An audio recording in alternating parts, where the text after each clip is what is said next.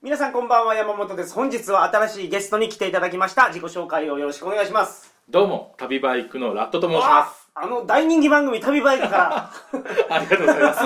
ラットさんがはい。皆さんご存知でしょうか、まあ、iTunes とかでよく出てるからそうですね。そうはい一応出てますね、はい上の方に出てるはずです。はい。しかも結構長いことやられてるでしょやってますね。もう今5年目に入りましすた。ごいなあいやいや、もうと鳥かご放送さんの方がすごい。いやいやいやいやいやもうネットラジオ界で、うんやすやすさんああ、はいはいはい。から聞いたことあるんですよ、旅バイクの。安やすやすさんと会ったことあるんですかお会いしました、お会いしましあたあ。かなり前ですけれども、はいはいはいはいあのー、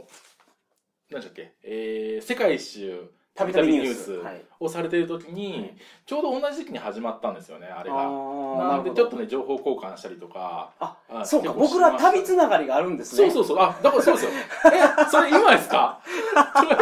いや鳥かごさん旅違バイクってバイクの番組のイうメージ違う違う違はいうあツーリング系インターネットラジオポッドキャストですからあうんツーリング系なんですよね基本は旅主体なんですよあそうなんあそうですそうですだからバイクもバイクを足としてやっぱり旅に出るっていうのが、まあ、コンセプトというか、まあ、そういう話をなるねしたいと思ってやってるんですけどね、はいポッドキャストはいバイクはちなみに何乗られてるんですか私ね今セローっていうセロー 250cc のヤマハのバイクヤマハなんですねヤマハですうん多分ね山本さんもひょっとしたら知ってるかもしれないですけどセローってもう30年ぐらい売られてるバイクなんではいあのー結構メジャーなバイクですあねちょっとねちっちゃいです僕体でかいんですけどもはいあの僕の体と同じぐらいの大きさのバイいク やでいやいやそうですかす前までねあの大型バイクずっと乗ってたんですけども、はいちょっとこのとこ大型大型バイクはい重くて嫌になって重いっすよねちっちゃい重いです重いで すあ僕バイクはホンダ派なんですよあホンダいいじゃないですか ヤマハってなんか特色あるんですかヤマハって、中学校の時うにん、原付きのパンフレット見るじゃないですかははは見ますね。でヤマハはジョグですよねジョグですね。ホンダがディオリオですね。ほんで他えっとね、一応ね、えー、鈴木がセピアっていうのを出したんですね。鈴木はいなんかダブル G とかついてるやつなありませんでしあ、たありますあります。あれがね、ヤマハかな。僕はあんまりでもスクーターちょっと詳しくなかったんはでいないんですけども、はい基本的には、まあ、今聞いてらっしゃる方で、あの、なんですかね、国産メーカー、は4いメーカー知らない人もいるかもしれないですけども、基本的には、ホンダは、いヤマハ、鈴木、川崎なんですよね、4メーカー。そうです日ね本の四メーカーで、えスクーター作ってるの3社だけなんです川崎作ってないんですよ。あそうなんや、うん、で私ね結構鈴木好きなんですけども、はいはなんかイメージとしてはホンダってすごい優等生なんですよそうですねあのねまあ前なんかでも言ったけどもあのホンダってやっぱり車に置き換えると、えートヨタみたいな感じ本当にあのーバイク界のバイク界のトヨタみたいな感じほんとうん大きくてとりあえずそのメジャーなものを作ってくる感じなんかです技術力ありそうじゃないですか、うんだって足もとか作ってるんですよあもうすごいですよホンダはで自動車も、まあ、僕らが学生の時とか NSX ですよ RNSX 一番高い国産車っていうのをホンダが作ってて、 800万ぐらいしてましたえ1000万超えてましたっけい1000万ぐらいしてましたね1000万超で F1 もやってえてまるししたねやってましたねなんかほんでホンダのエンジンは全部ネジで組み立ててるみたいなホンダのエンジンはね特色があってですね、あのモーターみたいな音するんですよねヒュンヒュンはい回るんですよね、それに対してまあちょっと違うのは川崎のエンジンなんですよはんはんはん川崎のエンジンってうちの嫁さんも乗ってるんですけどもはいあのヘッドからね新車でもオイルが漏れたりとかそう、結構川ね崎壊れやすいけどボロボロなんですよ伝説のバイクがあるんですよね Z2 ああ Z2 ありますよはい Z2 は川崎でした、ね、だか川崎ですあれ川崎ですら昔の暴走族の漫画とか読むと そうもう Z2 がね Z2 全盛でそうそうそうそう川崎って言ったらあのバイクのイメージですわ GTO の鬼塚とかがねああそうそう乗っそうてそうますそねうそうそうそうで言うとヤマハってああ、ヤマハはね、どちらかというと、もともとツーストのメーカーなんですよ。うんツーストロークのメーカーで、ツーストロークっていうのはちなみにシリンダーの数ですか、診断の数じゃなくて、これは難しくてですね、えっ、と、4ストロークと2ストロークっていうのがあありっますねて、シリンダーダーがい4回上下する、あーえっと、上がって下がって、上がって下がって、これ2回じゃないですか。はいこの間に1回爆発するんです、4ストロークは。はい2ストロークは上がって下がっての間に1回爆発するんです。だからなんか威力がすごいってことそうなんですあツーストってあの最初もうパワーないんだけども回していくとバーンとこう急激なパワーが出てすごい速いんですよだあからヤマハで有名なのって RZ っていうバイクがあるんですよ RZ250 とかうん350ってなはいはいっててそれがあの7班キラーとかって昔呼ばれてはいはい7班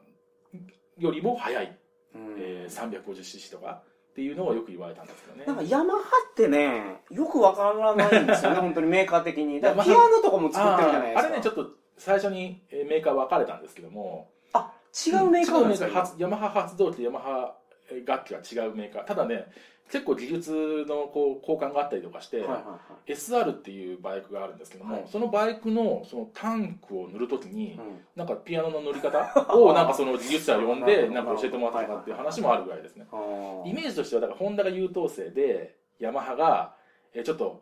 ミーハーな感じ流行の乗っててなるほどかっこいい感じはいがして、えー、鈴木がちょっと変態チックなっ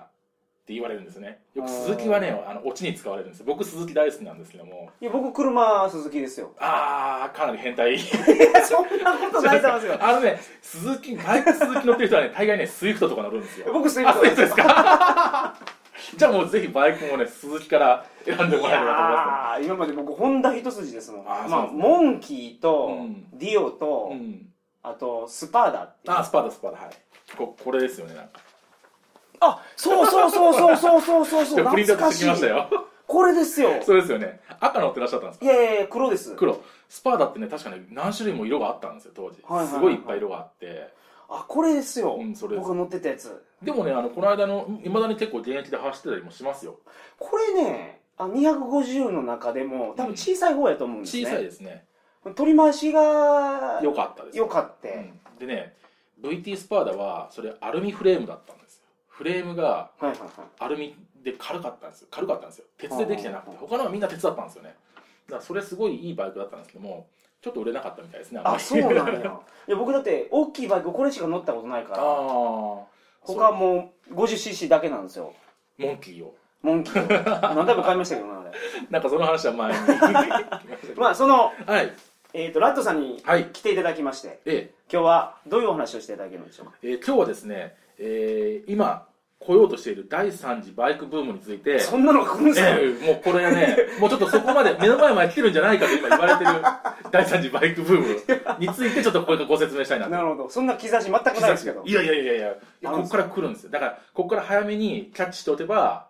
あのブームに乗れるっていう、まあ、このね、ちょっとお話をしたいかなと思あっーて。なるほどそうなんかバイクって東南アジアのイメージやったんですよ、あーはいはいはいはい。でも東南アジアも今ちょっとお金がみんな入るようになってきたから車に車に行きますよね。どんどん移行してるから、はいバイクの量も減ってる感じなんですね、ええそれじがゃあまあそれが日本でそうなんです来るってことですかあのーまあ、その頃の、まあ、昔のバイクブームとはちょっと違うのかもしれないですけども、まあ、今現状言うとですね基本的にバイクの、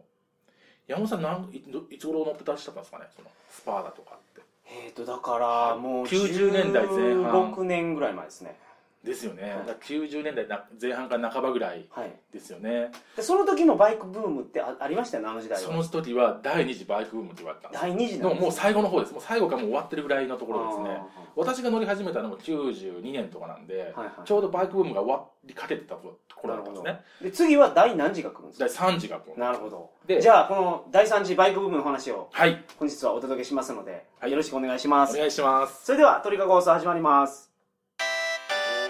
おーなんか裏でこれ今ね流れてる。めっちゃ気になります。もうこれが何話してるかむちゃもう音量上げてでも聞きたいと思ってるのに。改めましてこんばんは、えー、鳥かご放送第406回をお送りします番組に関するお問い合わせは info.tkago.net info.tkago.net までよろしくお願いしますはい第3次バイクブームはい。え第1次と第2次をはいさらっと教そうえでてほしいすんでねすけど、。さらっとまあ今ちょっと現状を言いますと、今の現状ですね。はいバイクってどバイク業界ってどうなのかと言いますと、はいまあバイクのあの新車の販売台数っはいていうのはですね、大体あの80年代のそのピークの時。はいから第1次第の時第1第2次ぐらいですかね、はい第2次のそのバブルの頃うん、から比べて10分の1ぐらいに10分の1 10分の1もう市場としてはねもうもうめちゃくちゃ下がってるんですよはいはいでじゃあ、あのー保有台数みんなどれぐらいバイク持ってるのかなっていうその持ってる数に関しては、はい実はあんまり変わらないんですよねとというのはどういうことかというと結局中古車が今活況なんですよだからバイク王とか結構 CM 見ませんか今やってますねあれってすごいなんか多分儲かってるみたいであのやっぱバイク買い取ってで中古車で売るっていうのはすごいけあのなんですかね確立されてはいで昔は結構汚い町のバイク屋が買い取ってそれをまた売ってるみたいな感じだったのが、それ全国にこう網羅されてうんなるほどできたみたいで中古車が今結構活況だっていうのは言われてるみたいですね、はいただあのあとライダーの平均年齢なんですけどもはいこれが2003年の統計で、えー、39.9、えー、39.9歳なんですよよ、ライダーの平均年齢が、でこれがですね去年の2012年がえー48.5歳 すごい局ですねえーもとう9こ年の人たちの年代の人がもう乗ってるだけなんやそうもだから9年経ってほぼ9歳上がってるんで増えてないんですよ新しい人がうんだってバイクってうん危ないイメージがあるじゃないですかああーそうなんでだすから乗よねってても結婚したらバイクやめるっていう人が結構全くいそまのす通ねりいますね僕の周りでもやっぱ多いですそれはあの鳥かごグループの弁護士放送の吉川さんもはいはいはい昔バイク乗ってたんですけどおー危ないからやめたあーやっぱりね奥さんにそう言って言われちゃうとどうしても僕もねやっぱ気にはなりますからね AV 人生相談の加藤谷蔵先生も 鳥蔵先生も乗ってらっしゃったんですか谷蔵先生大型まで持ってますからおねすごい あそうなんで すねそんな話全然なかった一昨年ぐらいまでえあの千何本のやつ持ってましたえよあそうなんですね今はなんかぜひ話聞いてみたいな 600cc ぐらいおのおなんかあのスクーターっていうんですかはいはいはいはいあありれます乗ってますわああいいですよねあのスクーターなんかもちょっと途中話出ますけど、はいまあちょっと今お話ししますだからちょっと高齢化が進んでるんですね今バイク、うライダー自体がはいでというのが今現状でして、まあ、ちょっと先ほどお話になった第一次バイクブームについてまたこれからちょっと話変わってお話しますと、ば第一次バイクブームはですね結局70年代うんに起こってます、はい60年代前ってやっぱり今おっしゃったように東南アジアみたいにはいあのお金がなくてみんな車買えないからバイクに行ってたんですね、うんでそれが70年代に入ってバイクが趣味としてちょっと認められるようになって仮る面ライダーの放映が始まったのはそのくらいじゃないでですもかそれぐらいかもしれませんそう同じかもしれませんだからバイクがかっこよくて趣味ではい乗る乗り物として認知されたのは70年代なんですあでーその頃に Z2 とかはいはいあとホンダで有名なのでいくと、えー、7班フォアっていうバイクがあるんですけどもうんそういうなんか結構今でいうレジェンド的なバイクがとりあえず7班でしたもんね昔そうです7班です 750cc のことをそうですあ7班っていうんです七班ライダーっていう漫そう、画があナナハンライダーっていう漫画の主人公が乗ってるのが、えー、ナナハンフォアっていうバイクなん ですよ。なるほどそう有名なこのバイクなんです。 なあるほの、どヒカルくんが乗ってるのですね。 あれも、でも最初の頃は結構赤軍なんとかとか、結構ね、あの、ナショナリズムの高いアニメだあばー漫画だったんですけど、最後の方はね、なんかね、チャラい漫画になっていたはんいですはけいどはね。いまあそんな、あの、バイクに乗ることが、あの、結構、こう、かっこいいとされてっていうのが70年だって。代仮面ライダーがバイク乗ってるんですそようねそうそう。もたとだもと仮面ライダーって仮面かぶったライダーですからそうねそうだから今ライダー仮面ライダーでもバイクに乗らないのはちょっと微妙じゃないかと僕は思うんですけどまあも、バイク乗ってますけど一あ応乗ってます無理無理やり乗ってますけあ無理やり乗っどてあの仮面ライダー電王っていうやつあでもは電車でしたね、電車でしたけど操縦はバイクでしたからあねそうでしたっけ電車の中でバイクで操縦するあっーていなんかうちょっと見た気がするなでも初期の仮面ライダーって本当のライダーそうですそうでですあのオフロードバイベクルですトよねの風を当ててベルトにが回ると自動的に変身する仕組みだはいっはたんいですはよいはいだからそのベルトの風車に風を当たるためにバイクに乗ってバイクに乗るというでもバイク副次的な何でもよかったんじゃないかな話ですよねチャリンコでもよかったねまあそれででも、70年代のバイクブームは何がまずかったかというとはいまだヘルメットが義務化されてなかったんですよあだから「七半ライダー」っていう漫画読んでも光くんメットかぶってなかったりするんですよはいあれまだ合法だったんですね当時うんまあうちの親父もかぶ らずに飲乗っむてままあしたけ今どはまずいですけどねただ僕子供の時そうですよねけど義務化になってからもまだ警察そんなに厳しくなえかっったとですよね排気量によって違ったんですよ当時またあそうはい 50cc はまだかぶらなくてよかった時代もあったんですだからはいはいでそれ結構みんなポコポコ死んじゃったんですよね排気量でかいのにヘルあーヘルメットもかぶらずにはい乗っちゃうもんだからはいはいで結局安全のそのためにヘルメットの着用とうんあと何が起こったかというと免許制度が変わったんですよそう免許制度も昔むちゃむちゃやったんですそようなんですうちのおかんは車取ったら いや車取ったらじゃなくてバイクの免許が取れる言ううてん小学校で現車乗って免許発行してもらったら限定解除やった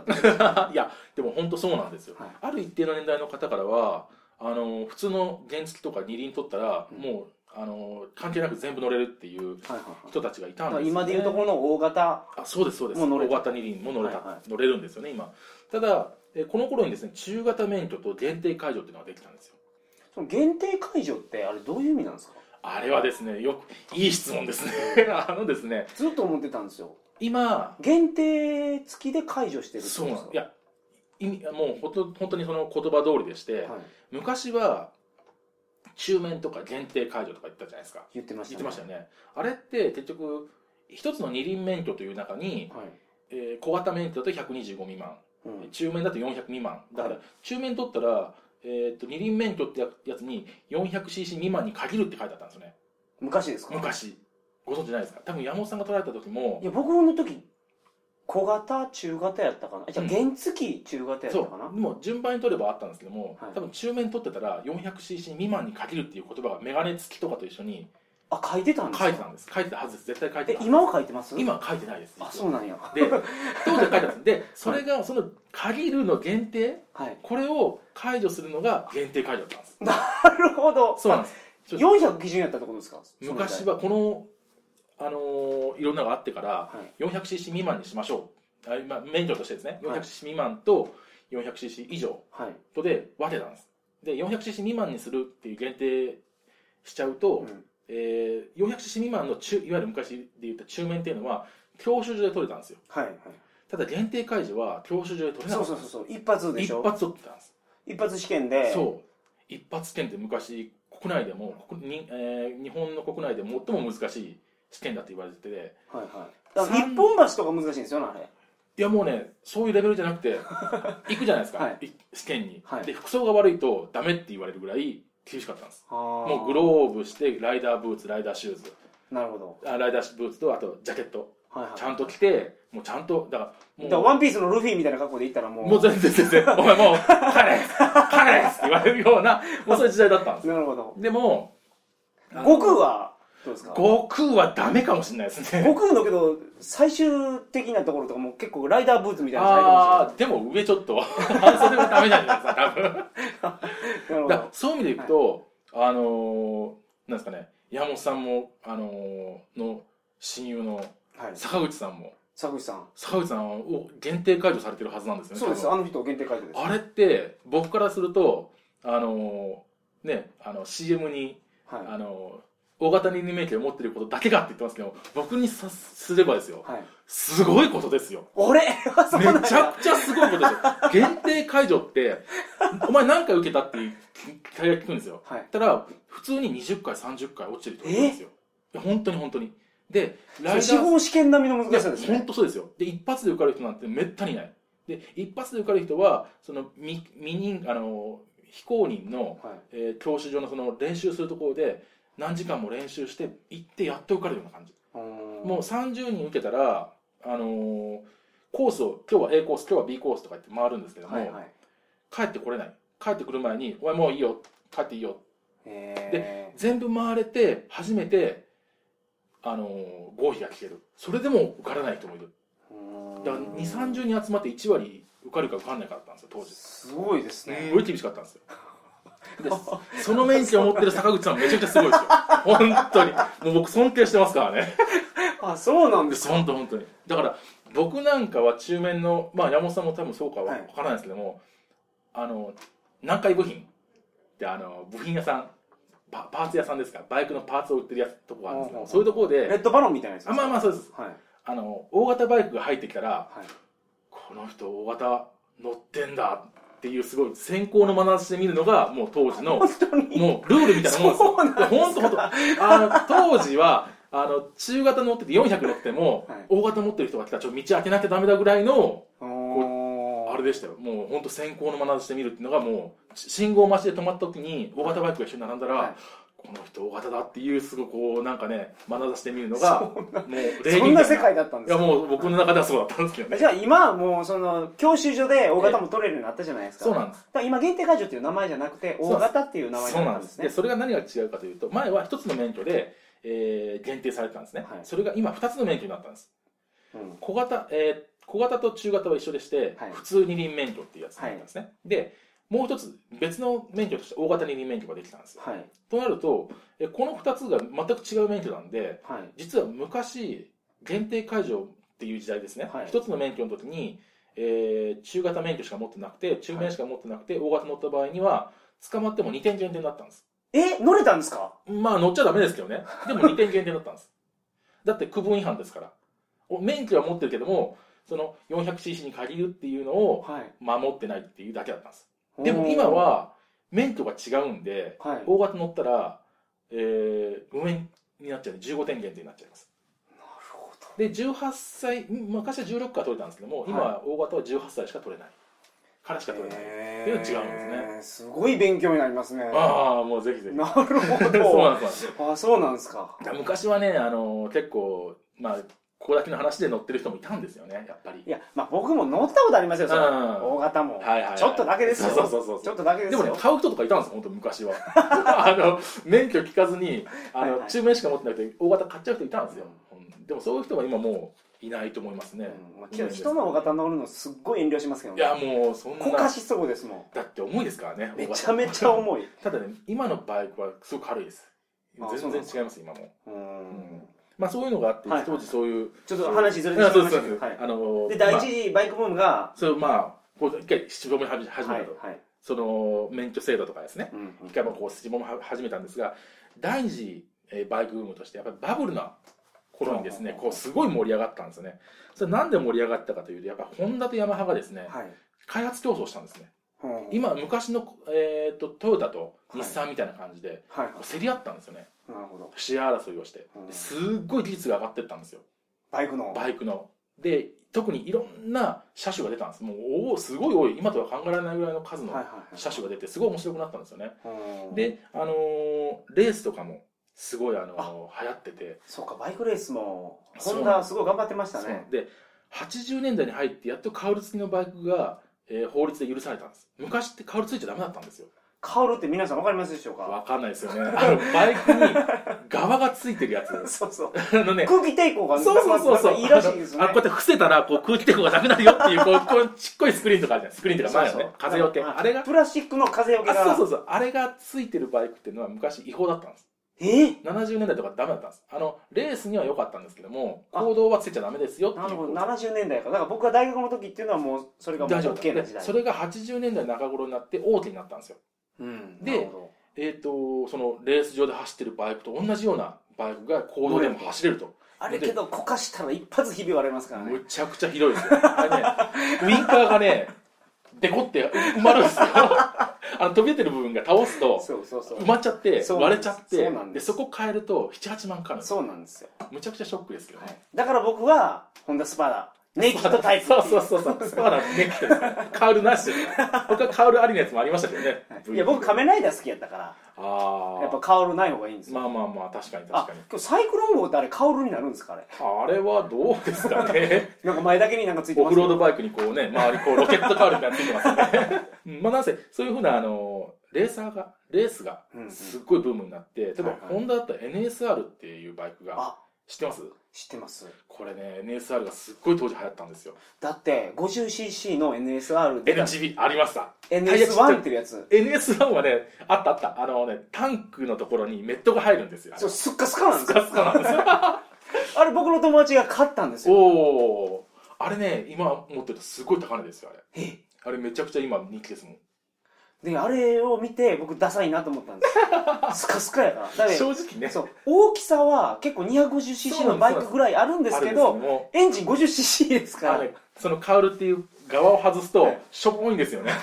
なんで可愛い感じのね。でだから僕モンキーにしたんですもんはああ、モンキーはね、あセンスありますよ、あれは。いはうんいなるほどでそう NSR っていうのは確かにそうなんです。僕でも知ってるぐらいですからめめちゃめちゃ売れたんですよねめちゃくちゃ売れたんですね。で、各社いろんなツー、これツーストっていうエンジンのはいはい形式だったんですけども、そういうバイクをいっぱい出したんですね。うんで、すっごい盛り上がったんですけども、あのーやっぱ80年代後半に、はい本当免許持ってる人がみんな、こう、多すぎちゃって、はでやっぱりある一定の数はやっぱり不良的な人たちがいるわけですよね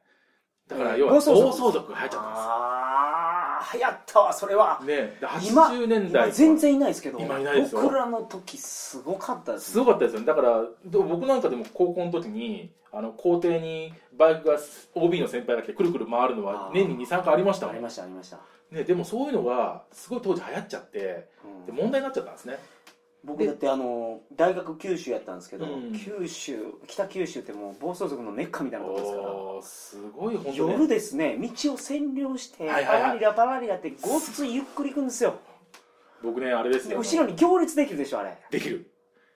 でもあれですよあの荷物満載のツーリングの格好で200台ぐらいのあの族の中抜けたことあります僕一人で 前まですごいないや九州はええもうだから前に行きたいからうん反対車線出て抜くんですよああじゃあ追いかけてくるんです立ち悪いねこうせ言うてただあいつらが乗ってるバイクってハンドルをです ねあの絞り切ってここんななってるやつそのね僕らもじ小学校の時自転車カマキリっていうたまんねあったあったハンドル僕ものさカマキリハンドルこのはいはいめはいちゃはいめちゃ絞るとそうそうそうそう操縦めっちゃ難しいんですよあれあれねちょっとねむ指つか腕疲れますよね絶対疲れるしこうちょっと曲げたらむっちゃ曲がるんです よだからもう曲がる時も体倒すしかなくてはいはいはいはいそれだからまあ逃げ切れるんですけどね余裕でまあでもあの人たちはほらライトがこうだからこうやってねそうそうそうそうそうだから上に向かってこう伸びてるからライトがもうものすごい高い 高い位置になってでこう横見ながらねそうそうそうで後ろもテールがこんななってるやつねそれがもう座席もなんか背もたれがつい背てもたますれついてて三段シートと かね竹槍マフラーとか昔あってねチャンプロードっていうチャンプロードはねあってありましたね今でもあるのかもしいれやない今でもある今ねあれ18金になって出てるんですよエロ本扱いなんですよあれエロ本かまあでもそういうのが流行っちゃってですねあーとにかくあのーまあバイクイコール悪みたいなそういうふうなイメージが今持ってるのはその頃の人たちのイメージなんですよね結確か局にねでもその人たちは一部であってほとんど多くの方はうん北海道にツーリング行ったりとかはい全国にあのーいろんなとこツーリング行ってそういうバンクブ、バイクブームというか文化はその時根付いたんですねいろんな特に北海道なんかははいはいはい前にあのなんか鳥かご放送で話があった、えーっとライダーハウスあ和田虫蔵さんが言ってたすそごうライダくーハウス安く泊まれそうそうそうそるうライダーハウスっていうのが北海道は充実してるそうああいうのが、えー整備されたのが80年代なんですよだからそういうのすいごいいいところもあるんですけども、はいはいはいはいやっぱりあのどうしてもなんですかねその不良グループじゃなくてその暴走族はいのイメージがやっぱりどうしても先行しちゃってうんであの学校自体がですね三内運動ってのを始めたんですよね山本さんそういうのなかったですか三内運動はい高校の時にあの免許を、えー持たせないはいえー運転させないなるほでどバイク買わせないっていうのでありましたやっていこうと高知県の公立高校は免許取ったらダメでしたもんああそうなんですよね取ってのがバレたら定額手額僕もそうでした僕取っちゃってましたけ ど僕だ僕16歳の誕生日になった時点高校1年のえ 翌日に取りに行きましたけどえ僕もあの高校チームに取りに行ってだから学校に持ってって見つかったら手がくらっちそゃううそのうそうでだから言言わないですそう言わなはい、いだから本当僕親にももう親もだからそのバイクっていうのは悪の象徴みたいなイメージがあったあーかはいらはいは親いにも言わずに朝出かけて行ってうん帰ってきてからお父ちゃん母ちゃん話があるとこれ見てくれとめっちバイゃクしだけて取ってきたと許してねって言ってまあ許してもらいましたけうどんまあでもねそういうのが普通だったですよ昔は、うちはただ親がちょっと緩かったんで許してくれましたけども、やっぱりダメっていう家の方が多かったですよね昔は、でもそんなこんなで結局、あのー自主規制がいろんなかかったんですよね当時自主規制ってメーカーがかけたメーカーがかかってたんですバイクメーカーが、はい、でこれ何かけたかというと,、えーと排気量がうんだ7班までっていうのをこの頃書いてたんです、から 1000cc とか昔なかったですもんねそうなんです、はいだからあの古い人に言わせると僕なんか前リッタークラスの 1000cc のバイク乗ってると、はいこれ何 cc って聞かれるんですよ、はいで 1000cc ですって答えたらああ7班かいって言われてあーなんだら7班イコール大型っていうイメージで 750cc のことを指してない人たちがたまにいるんですよねあー それぐらい7班イコール大型っていうイメージがあるぐらいはい昔は上限が7班だいったやんです僕もそうで したそうです か7班でしたもんねそうそうでそれが、あのーまあ、自主規制として、はいあとあと馬力規制があったんですよね当時多分スパーダも40馬力あったと思うんですけども、はいはいはいそれってあの自主規制でかかったんですよもうどんどん開発競争で馬力どんどん上げていくもんだからあ結局そこに歯止めをかけたんですよねメーカー自体がー国内のメーカーがかけたんですそうです国内のメーカーがかけてましたじゃあ海外では 1000cc のやつがどんどんできた出てたんですハーレーが日本入ってくるときにそれを圧力かけて外したんやよくご存知でそれ後で話そうと思ったんですけどああるんそうなんですですよかあるんですよそれアメリカやっぱそんなことしよるんですねアメリカがですね、これ、この、あの、免許が取れるというのはアメリカの圧力です、基本的には。70、あ97年に、えーと免許のはいはいあのーその、大型二輪免許が教習で取れるようになったんですね。はいはいそれですごく画期的で、当時 400cc しかみんな乗ってなかったんですよ。うんで 400cc 乗ったら、こうちょっと威張れ、威張れるっていうか、まあ普通で、はいはいはいそれの弟分みたいな感じが200 400cc 乗ってる人って本当のバイク好きやそうなそうってそうそうそう思うのが 400cc から車検がいるんですよねそうなんですよ 250cc に僕したのは車検いらないかそうらそうそうそうなん持でってるだけでよかったんですでも 400cc ってあれ何年に1回ですかすえっ、とね今初回が3年ですけども、はい昔は2年ごとですそうだからそうやって経費がだんだんかかっていくけど、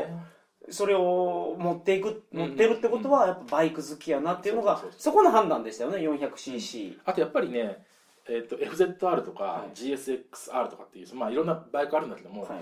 400cc があって弟分的に250があったんですよほんほん同じフレームなのにエンジンがちっちゃかったりとかはいはいは同じデザインなのにちょっと2班の方がダサかったりとかいなるほどこうなんかカメライダーレオとアストロの関係それ分かります皆さんこれは鳥かご聞いてたこれもう常識的な範囲でこれみんな分かるんだから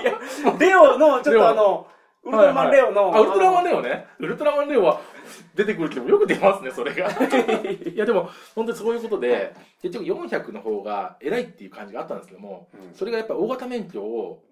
え極論に言えば免許持ってない人があの初めて乗るバイクがハーレーっていう人もいたんですいるんですよ最近はうんうーんだから昔じゃ考すえられないようなことなんですけども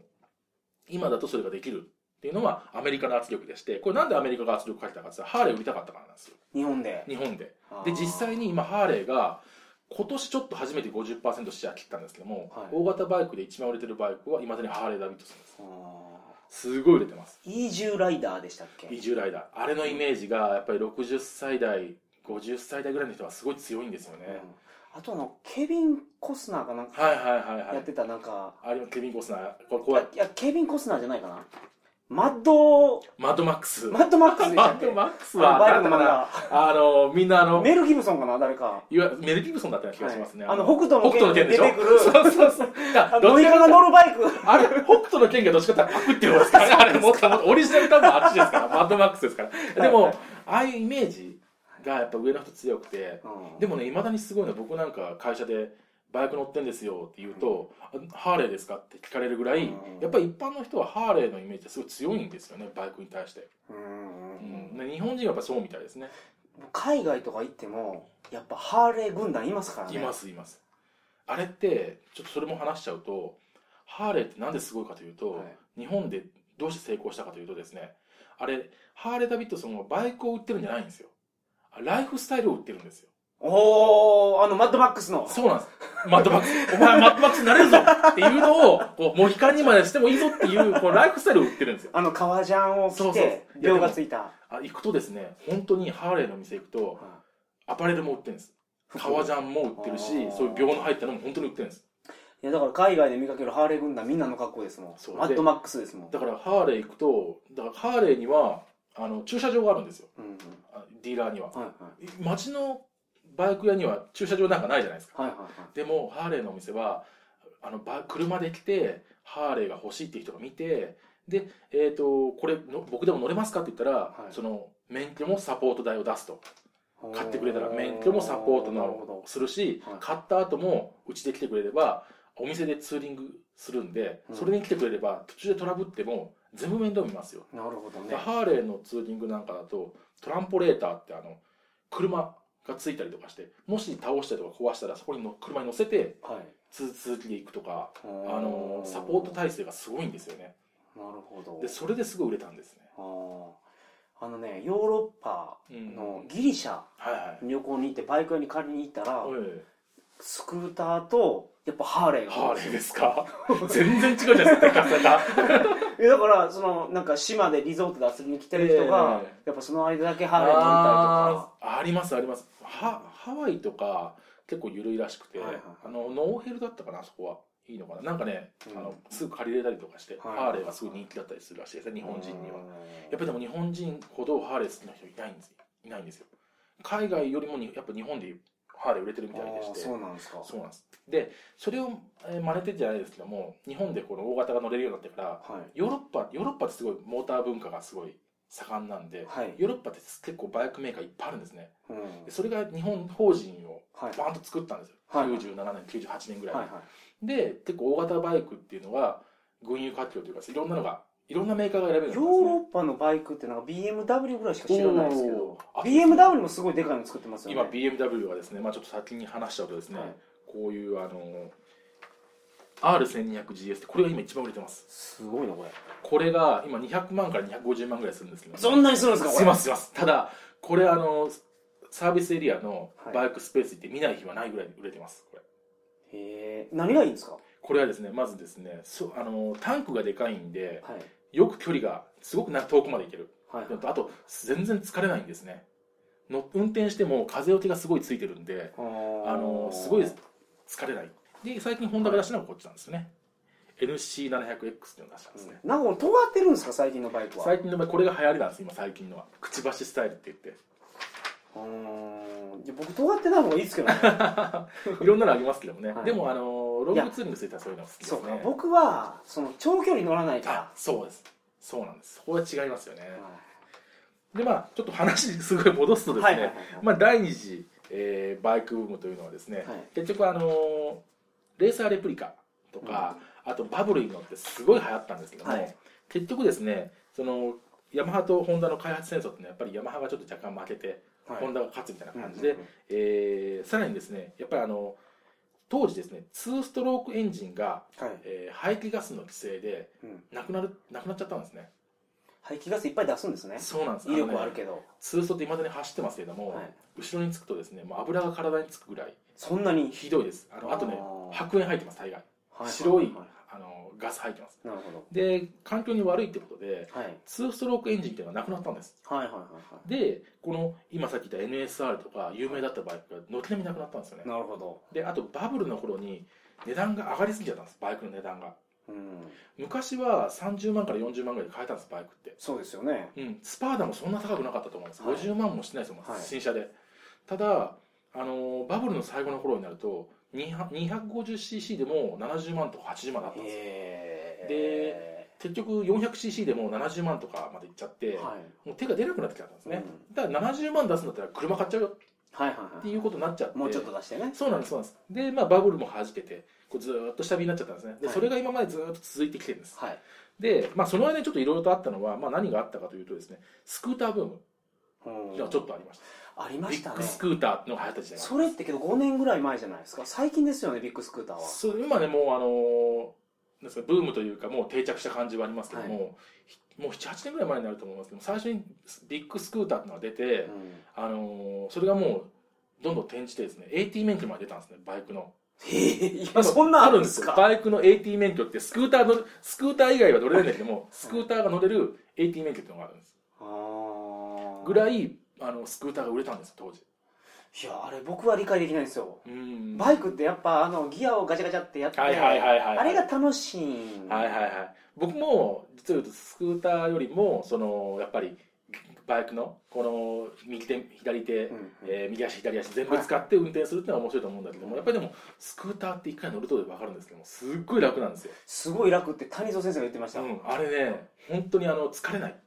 どんなバイクよりも、荷物も乗せれるしそうなんですあと取り回しがね意外とねすごい楽いいだんってで言すってよあまのしたよ低重心であタそイうヤがちっちゃいんで言ってたそう言ってただすからごいんですよそう重心が低いからそうなんです取り回しが楽や楽なんですねあーで当時ですねなんかラッコライダーってこうやってあのなんか寝そべるように運転する人が流行ったんですよ仰向けに、は仰向けに、いはい、で仮面ライダーはあのうつ伏せですけどカメラではあの飛行機乗りでしょこれまっすぐこうやってあのやつでしょあ何の意味があるのか分かん空な気抵いけど抗を極限までなくすためにですよねあーそうそうそうだからそういうのがあってまあでもビッグスクーターのブームっていうのがあって、うんまあ、それも一あの今定着してだってね、はい僕の乗り始めた頃ってビッグスクーターもあったんですけども、はい、おじさんが乗るものだったんです僕の時はうん、、もうんなるほどやっぱりジジイがジジイ楽だからちょっはいはとい近場を乗るようなのは 250cc まの、あ加藤谷蔵先生もかなりの自信 そうでも今はそれが若者が乗ったりとか、はいはいちょっとおしゃれに乗るっていうのがもうビッグスクーターなんですよねなるほどあともう一つちょっとちょっとだけブームがあったのが TW っていうのが売れたんですねヤマハの TW あのね、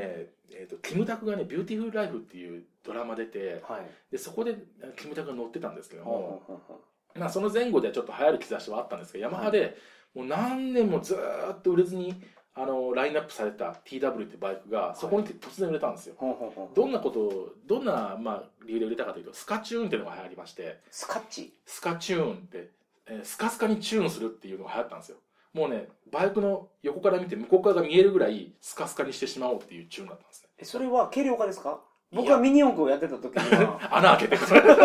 ドリルで穴開けてであれあでしょの曲がる時にパキッて折れた んですそうそうそう開けすぎたら開けすぎて僕もやりましたそれそれじゃないですかスカスカジャンプの、もともとはそうなんですけどもあのーエアクリーナーボックスとかそういうのはいいろんなもう取れるものをみんな取っちゃって、うんでロンスイって言ってスイングアーム後ろのタイヤがついてるところはいを後ろにずっと伸ばして、はいあのーチェーンするチューンするっていうのがすごい流行った時代があったんですよねでそれでちょっと盛り上がりはしたんですけれどもそれ本当に流行ったんですか若 干若干聞いたことないあですそうけですどかあったんですよでも、はいはい基本的にやっぱりあのーその2000年代入ってからやっぱりさっきの排ガス規制もありましたけど、うんどんどん厳しくなって、うんもう年を追うごとに厳しくなるもんだから、はいはい新車が投入される前に今のラインナップがどんどんなくなっちゃうんですよあーで新しいラインナップが増えたなと思ったらその排ガス規制をしましたよって言って昔だったバイクを持ってくるようになるあんでーだからなるほどす2000年代入ってから昔から売ってるバイクがどんどんなくなってだから面白みがないかないんらですバイクが好きな人も買わなかったんですそうねなんですで、ね、ラインナップが本当に面白くなくてあーでであの 250cc と400がほとんどもう壊滅状態になっちゃったんですよ、でもう各社全然バイクが売れあのラインナップされてなくて、ただ唯一大型バイクは売れてたんで当時はい大型バイクだけはラインナップされたんでなる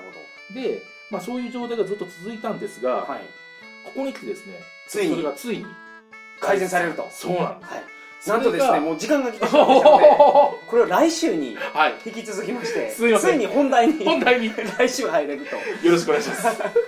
わかりましたまあさらっとね日本のバイクの歴史が分かりましたありがとうございます素晴らしいですねありがとうございますいやあのね限定解除の話とかハーレー・ダビッドソンの話すごい勉強になりましたよええまあそアうメリカの圧力でねそうなんですね著作権法とかもアメリカに言われてガンガン変わってますからね、ま、もちろんですね、もうそれもアメリカの圧力が本当強いですよね、そういうのでね。なるほどわかりましたじゃあ来週にこの話は引き続きますのでよろしくお願いしま皆す。様よろしくお願いしますそれでは皆様おやすみなさいませおやすみなさい。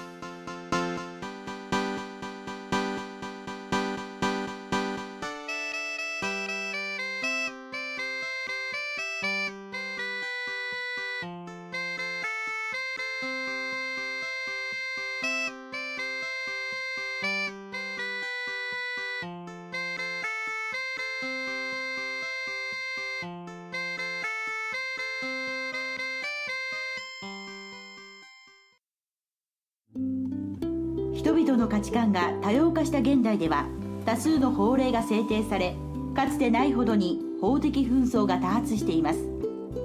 しかしながら弁護士が皆様にとって身近な存在であるとは言えません現実の裁判に対する弁護士としての見解や架空の事例に対するケーススタディなどを通して弁護士という存在をより身近に感じてもらうことを目的とした番組それが弁護士放送なのです弁護士放送